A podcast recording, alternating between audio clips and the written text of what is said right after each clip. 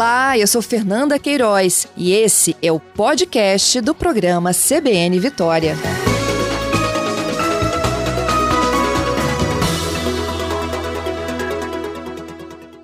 Bom, o prazo termina amanhã, sexta-feira, dia 28. Quem pode é, fazer esse pedido de reaplicação de prova? Então, o prazo de solicitação de reaplicação termina amanhã, sexta-feira, né, às 23h59, é, dia 29. É, todos que se sentirem prejudicados por algum problema logístico, eles podem pedir a reaplicação. O, o, caso mais normal é quando acontece queda de energia numa escola durante a, a, o exame. Então, as pessoas que saem mais tarde, às vezes, não conseguem terminar a prova e elas solicitam a reaplicação.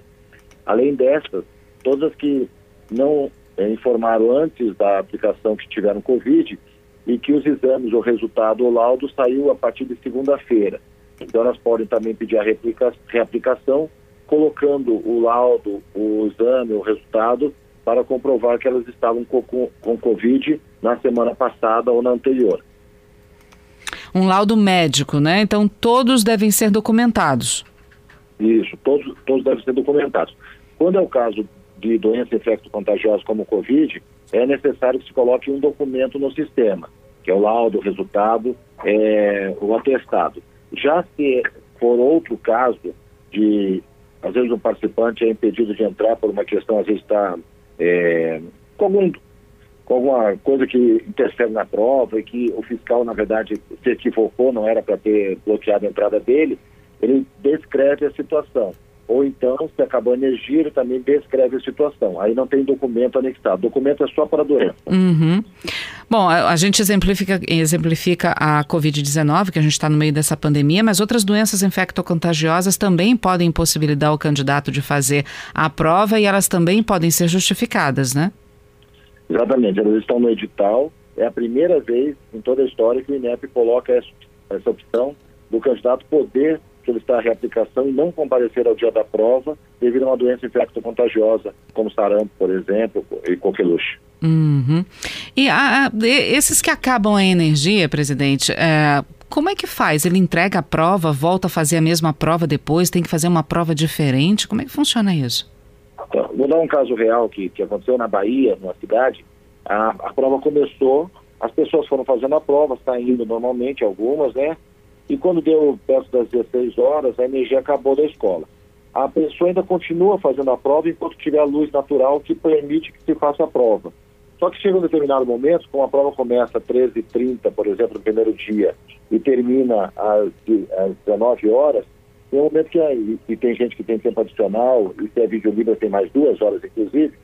Então, é, se a pessoa não consegue fazer a prova, o coordenador do local, ele diz que a prova está encerrada, a pessoa é, para a prova de fazer, porque não dá mais para continuar, e ela entrega a prova e ela faz uma nova prova no dia 23 e 24 de fevereiro, desde o início. É uma prova nova, que ela, com o pessoal da reaplicação, inclusive do estado do Amazonas, que vai fazer essa prova, e ela começa do zero a prova, é uma nova prova. Aquela prova é descartada porque ela não terminou a prova. Hum, entendi. É, bom, todas essas explicações precisam passar por uma aprovação, não é isso? Isso. Uma análise todos, e uma aprovação. Todos os, todos os pedidos, eles, é, o INEP uh, lê o que está escrito, analisa, se tem dúvida, confirma com o aplicador que está no local, né, para ver se o que a, o participante relatou aconteceu ou não, e aí defere ou, ou indefere o pedido. E é, é, um a um é lido o que é escrito para que se entenda e veja, quem tiver direito é aplicada a reaplicação sem nenhum problema. E quem não tiver direito é indeferida a reaplicação. Mas são analisados todos os casos de reaplicação, todos os pedidos de reaplicação, sem, não importa a quantidade. E quando é como e quando eles têm uma resposta disso? Se foi aceito ou não o pedido dele para ele fazer a prova de novo? No dia 12 de fevereiro, é, nós é, divulgaremos os resultados é, da solicitação de reaplicação que vai ocorrer no dia 23 e 24 de fevereiro. Uhum. Quer dizer, mais para frente ainda, é, lembrando que nesse final de semana ainda tem prova do Enem, não é isso, presidente? O Enem Digital é a primeira vez que o Brasil implanta esse projeto piloto do Enem Digital. É, o Enem Digital, é, realmente, esse final de semana nós vamos fazer, né, o Brasil vai fazer história, nós vamos fazer história na educação, nós vamos mudar o modo de se fazer avaliações no país. Nós temos 93.190 inscritos para o Enem Digital, já excluindo a cidade de Manaus, que não participará do Enem Digital devido ao momento da pandemia que está lá. Então, nós temos 93.190. No Espírito Santo, desses 93.190 participantes do Brasil, são 1.283 em quatro cidades. Nós temos Cariacica com 97 participantes, Cachoeiro de Itapemirim com 190 participantes, Vila Velha com 278 participantes e Vitória com 718 participantes.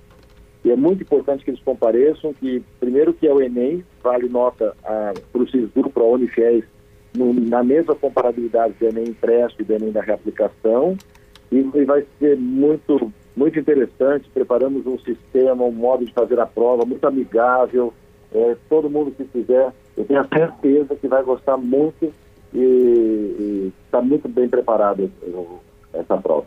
Vamos detalhar um pouquinho isso para o nosso ouvinte. É, eles, vão, eles vão ter que ir ao local de prova para fazer a prova.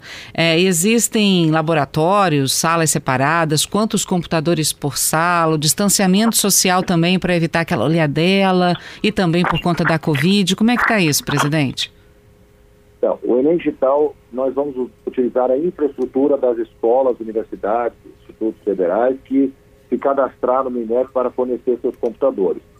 Então, foram mais de mil locais de prova, mais de mil instituições no país, em 104 cidades onde vai ocorrer a prova, já excluindo Manaus. Então, eram 105, excluindo Manaus, 104. O participante vai se deslocar, ele já está tendo acesso ao cartão de confirmação, onde mostra a instituição e o laboratório que ele vai fazer. Então, ele chega na escola, ele tem que estar de máscara, é, pode levar o seu álcool gel se quiser, mas em todos os laboratórios teremos álcool gel. Vamos higienizar o mouse, teclado, é, tela e tudo mais antes de ele chegar na sala, mas ele pode levar o seu álcool gel também se quiser, além do seu alimento, né, a sua água, sua fruta, seu chocolate, bala, o que ele quer levar para se alimentar durante a prova, que é, que é né? É, então é bom que ele leve uma água para se hidratar também. Ele chega na prova, no local de prova, ele entra no laboratório, já vai estar demarcado o computador dele, porque cada computador terá a prova de um aluno já identificado. Então, assim como a gente tem a prova impressa identificada, o laboratório terá em cada computador apenas uma prova de um participante. Ele vai sentar, sendo orientado qual é o computador, tem a foto dele, para aqueles que colocaram foto, os que não colocaram, tem, eles não estão eliminados esse ano, no futuro a gente tornará obrigatório, tem a foto dele e o nome dele e aí ele vai sentar no computador, conferindo a sua foto e seu nome, esperando para começar a prova. Em cada domingo, ele vai receber a senha no momento de entrega do material da prova. No primeiro domingo, o material é uma folha de rascunho, a folha de redação de rascunho e a folha de redação. Então, uma coisa muito importante que vocês né, nos ajudam aí nessa divulgação é que a redação ela é impressa. Ou seja, ele terá que levar uma caneta preta transparente para fazer a redação porque toda a prova é digital. Ele vai ler as questões objetivas no computador, ele vai ler o texto da redação no computador, ele vai preencher o gabarito no computador, mas a redação ele vai escrever no papel. E ele vai receber a senha no momento, a senha do primeiro dia e a senha do segundo dia, que é diferente do primeiro dia. Ele recebe naquele momento. Ele faz a prova toda, é, é, o sistema realmente está muito interessante, você pode é, marcar, é, é, é, escrever assim né, na tela, você pode marcar é, em volta de uma palavra, você pode desmarcar respostas, você pode marcar questões para você voltar. É, e aí você pode pausar para ir ao banheiro se você quiser. Então o participante, no final, em algum momento, ele vai dizer que terminou tudo, inclusive a redação, vai chamar o fiscal de prova, que vai fechar a prova dele, e, e com isso ele também terá um, um, não um rascunho, vai ter um pedaço já preparado para ele anotar o, rascunho, a, o gabarito dele. Ele vai poder anotar o gabarito numa folha já preparada para isso, para ele poder levar para casa se ele sair nos últimos 30 minutos. Então ele leva a folha de rascunho, assim como no Enem impresso, se ele sai nos últimos 30 minutos. Se ele sair antes dos últimos 30 minutos, ele não leva nada. Assim como na prova impressa também, né? Você tem, você pode levar a prova impressa onde você marca as suas respostas, né? Aquela, aquela folha de. Você entrega o gabarito e sai com a, com a, com a, com a prova, não é isso? Isso, no impresso você Só que como. Como no digital não tem a prova impressa, ele pode sair com essa folha de rascunho que já vai ser colocada para ele marcar o gabarito dele. Isso, já vai ter um desenho de um gabarito lá para ajudá-lo, né? Para ele uhum. marcar um A, dois B, assim por diante. E na, às 18h30, entre 18h30 e 19 horas, o INEP vai disponibilizar nos dois domingos a prova em PDF para que as pessoas possam à noite, né?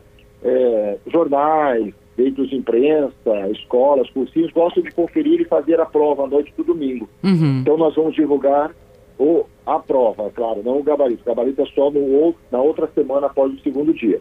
Mas a, a, prova será divulgada no site do INEP a partir das 18h30 até as 19 horas. Agora, essas máquinas que eles terão todo esse cuidado na hora de entrar, receber uma senha diferente por dia, essas máquinas uh, não terão acesso a mais nada, só a prova, né? Por exemplo, internet, nada disso. Então, então nós fizemos um sistema operacional que é específico só para prova.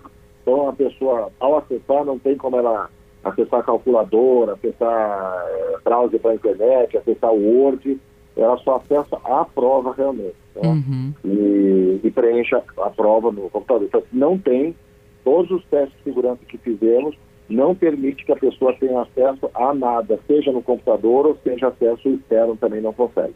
Gente, lembrando que o Enem Digital acontece nesse domingo agora, dia 31 de janeiro, e no próximo dia 7 de fevereiro. Eu tenho aqui perguntas dos nossos ouvintes que giram em torno da mesma dúvida em relação a é, pedido de reaplicação de prova. É, eu cito a Silvia aqui como exemplo, quem passou mal, quem não teve condição de ir, teve todos os sintomas da Covid, mas quando faz o exame, o resultado dá negativo. Essa pessoa também vai ter direito, ela tem que esperar esse resultado do exame para poder pedir a reaplicação da prova, porque às vezes o resultado do exame pode demorar um pouquinho. Como é que fica isso, presidente?